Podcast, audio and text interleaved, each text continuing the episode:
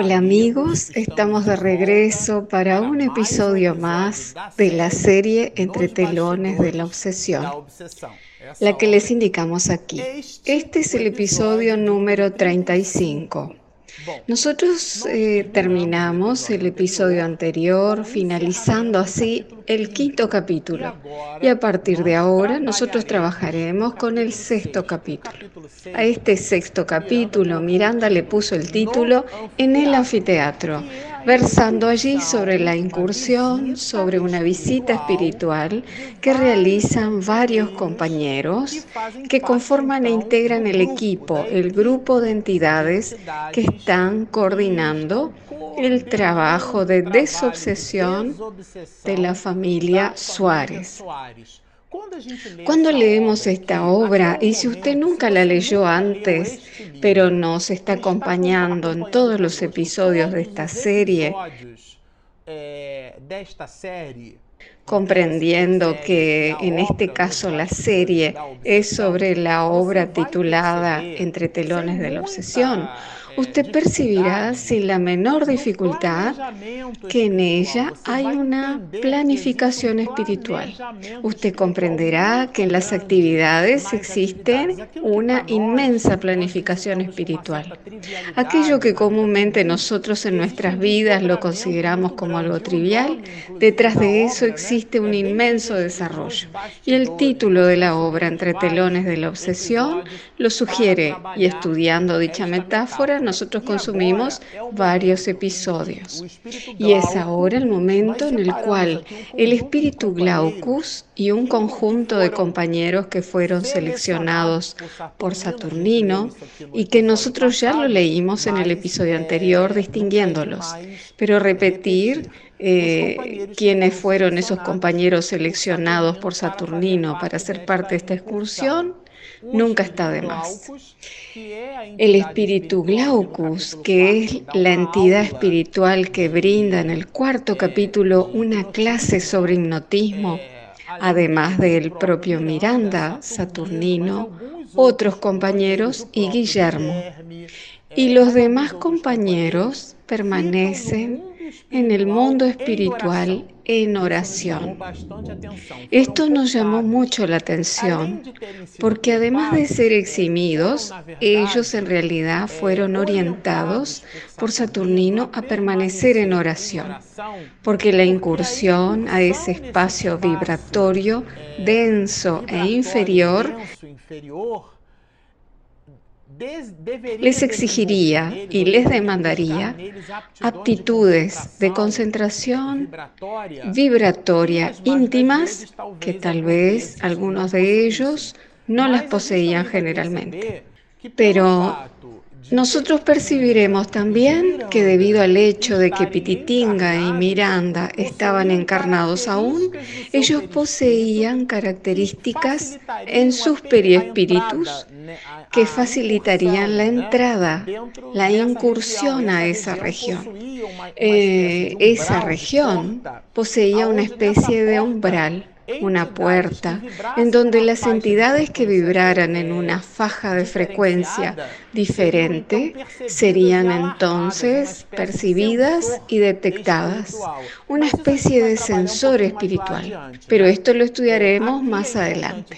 Es importante mencionar aquí que ese espíritu Glaucus es uno de los integrantes de esa incursión y existe un propósito, un objetivo muy claro y Miranda hace hincapié en destacarlo.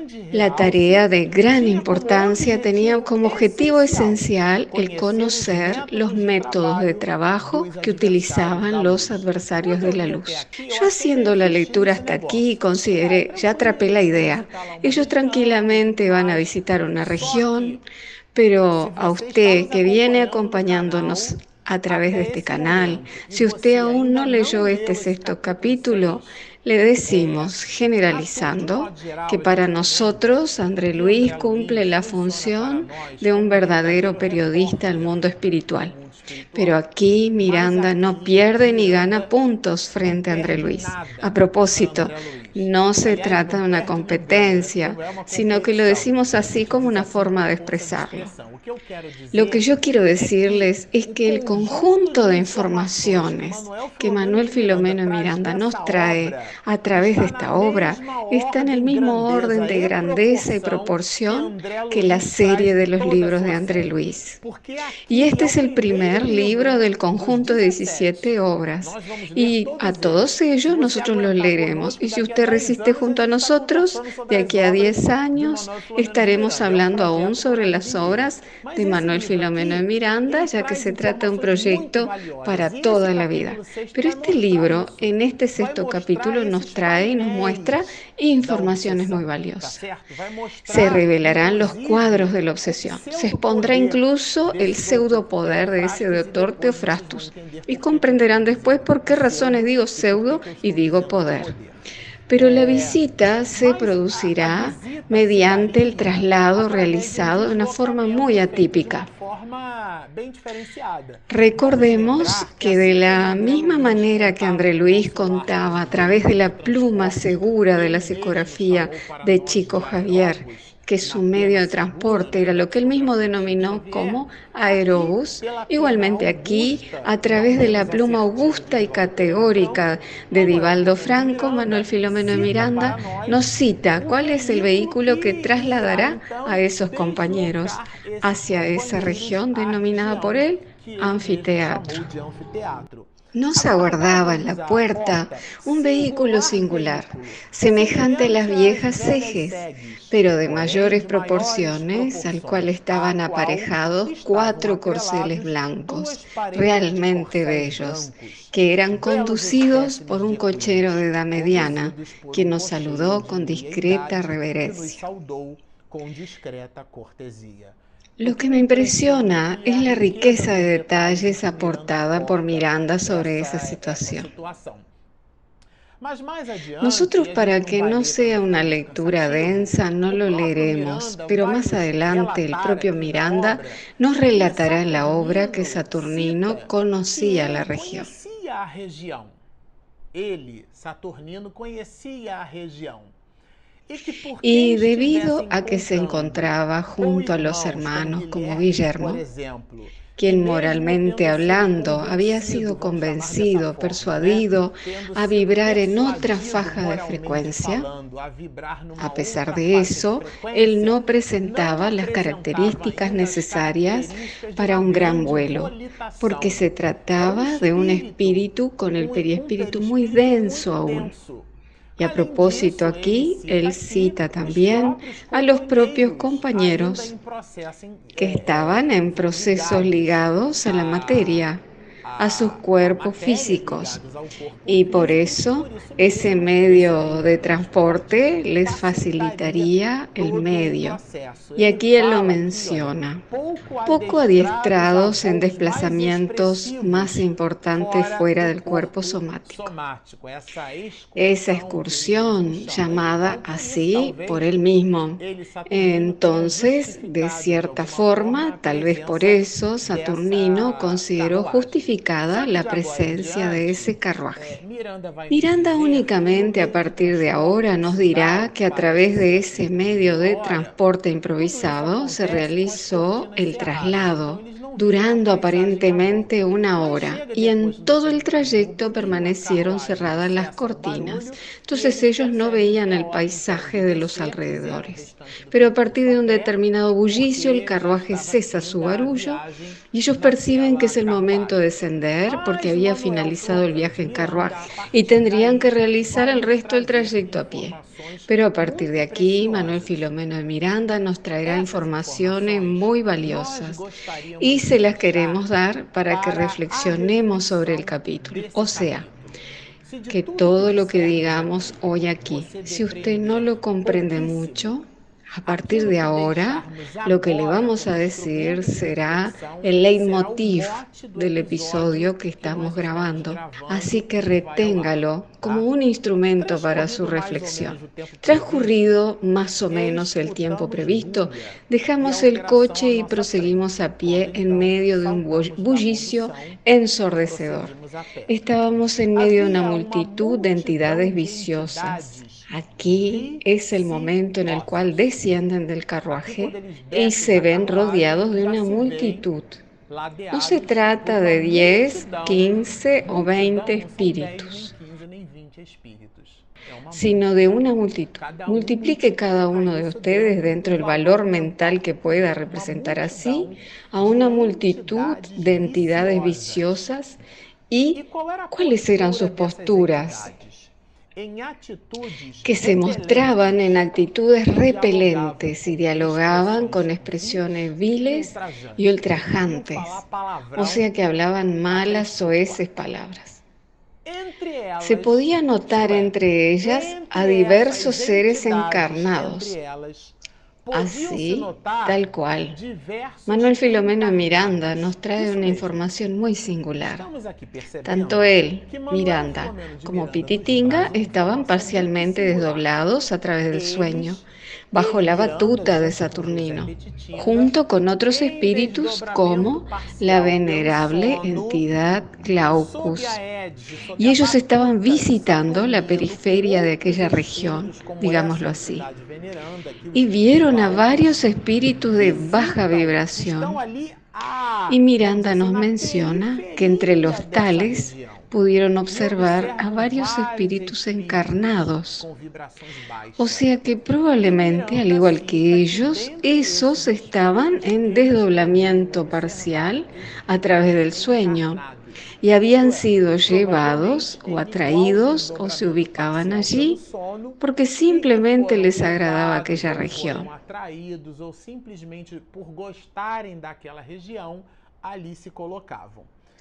Y él habla así, perfectamente identificables, dado a los vínculos del periespíritu aún ligados al cuerpo físico. Nosotros tenemos el hábito de decir que tiene la apariencia de un tenue hilo que liga la realidad periespiritual al cuerpo físico. Entonces Miranda nos dice que sin lugar a dudas se distinguían los encarnados de los que eran desencarnados. Y ellos, señores, que parecían encadenados algunos desencarnados libertinos. Cuando él nos dice parecían encadenados, es porque ellos no estaban encadenados con cadenas, pero los equipamientos vibratorios, cuya relevancia en las cuestiones hipnóticas ya los estudiamos en episodios anteriores. A través de un proceso de imantación se veían atraídas hacia aquellas criaturas desencarnadas, que parecían encadenados algunos desencarnados libertinos que los conducían cual si fuesen esclavos por lo tanto, se trataba de compañeros encarnados liberados parcialmente del cuerpo, probablemente a través del sueño, quienes estaban siendo conducidos por los desencarnados. Y esa dirección se producía de una forma similar a un esclavo sujeto a su señor por el cuello, por la pierna o por cualquier dispositivo. Y se le observaba como un animal que estaba siendo cargado esclavos de sus pasiones, de quienes no podían liberarse. Aquí lo que nos dice Miranda es muy importante, porque cuando leemos este cuadro nosotros podemos pensar incluso así, qué horrible, no se podían liberar. Pero cuando nosotros vimos y estudiamos todo el conjunto de episodios de esta serie sobre el cuarto capítulo, cuando analizamos los asuntos relacionados con la hipnosis, vimos que no es tal así, el que no podían liberarse. Y percibimos también que esas vibraciones son muy densas, muy pesadas y muy tenues. Y Miranda describirá a muchos otros espíritus que presentaban esas características espirituales. Y estamos hablando del instante en el cual él sale del carruaje y está dando los primeros pasos rumbo a ese anfiteatro. Y no estamos describiendo aún la región llamada anfiteatro. Ellos aún no penetraron en el recinto.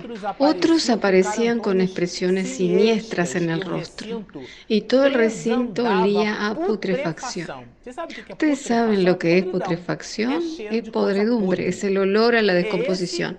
Ese es el ambiente del periplo por el cual ellos transitaban. Ese era el lugar que rodeaba a lo que el propio Miranda denomina como anfiteatro al cual estaban a pocos instantes de ingresar. Después de que leamos y finalicemos este capítulo, este capítulo, ustedes percibirán que llamarla a esta región de anfiteatro es darle una denominación muy evangelizada, que en realidad, tomando lo que nos describe el querido André Luis, esta es una región del umbral, del umbral compacto, profundo, una región muy dramática. Y ustedes comprenderán su razón de ser. Y ahora aquí Manuel Filomeno de Miranda profundizará citando sus construcciones. La construcción de materia parda y sin brillo tenía una forma semicircular que hacía recordar repentinamente a los viejos circos si no fuese por la sustancia con que estaba revestida. Porque aquí Miranda nos dirá y hablará de que toda la construcción es de una sustancia viscosa y pegajosa. Era de una sustancia viscosa y pegajosa. La iluminación era violeta y los espíritus que gravitaban en aquella región eran espíritus de una densidad vibratoria muy baja. Todo era muy horrendo. El espectáculo era umbralino y él nos lo dirá así. Luces violetas y rojas se diseminaban sobre sombras atormentadas. Difícilmente podría verse en la tierra un espectáculo de tal naturaleza. Y pensar que aún estábamos en la tierra misma, un poco más allá de las vibraciones del mundo material, pero sin embargo dentro de él. Porque todo esto que estamos narrándolo aquí son las percepciones, las experiencias de Manuel Filomeno de Miranda en esa incursión.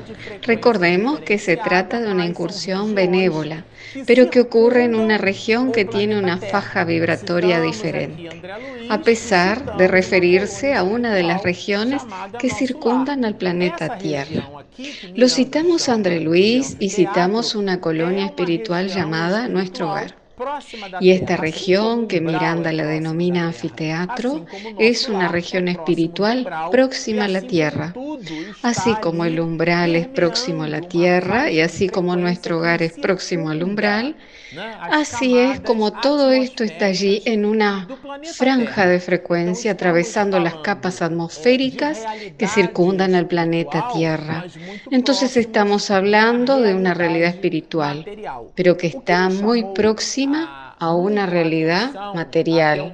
Hasta este momento, leyendo estos puntos, lo que nos llamó sumamente la atención es que la mayoría de nosotros, cuando vamos a dormir, no buscamos atentamente, a través de la oración, solicitarle a nuestro espíritu protector o a nuestro ángel de la guarda o a nuestro mentor espiritual amigo, el nombre que ustedes quieran darle, que Él vele por nosotros y solicitarle más aún, que también a través de nuestro desempeño en nuestra vida cotidiana, a lo largo del tiempo en el cual estamos en el planeta como transeúntes, se nos otorguen las vivencias de las experiencias que tengan como objetivo hacer que nuestra casa mental vibre en otra franja de frecuencia.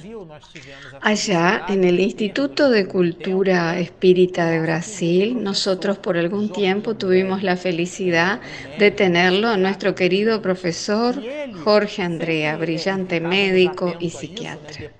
Y permanecíamos atentos, porque después de que el expositor realizaba su presentación, Jorge Andrea realizaba algunas consideraciones sobre tema y lo hacía con una jovialidad de 100 años, una alegría tal que solo él podía expresarlas.